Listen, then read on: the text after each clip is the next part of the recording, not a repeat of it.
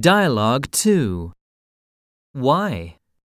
Because I want to go abroad for the first time. Exercises. Because I want to travel alone for the first time.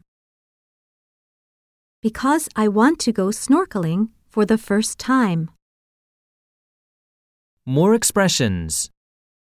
I haven't seen my grandmother in a long time. I want to spend precious days with my boyfriend.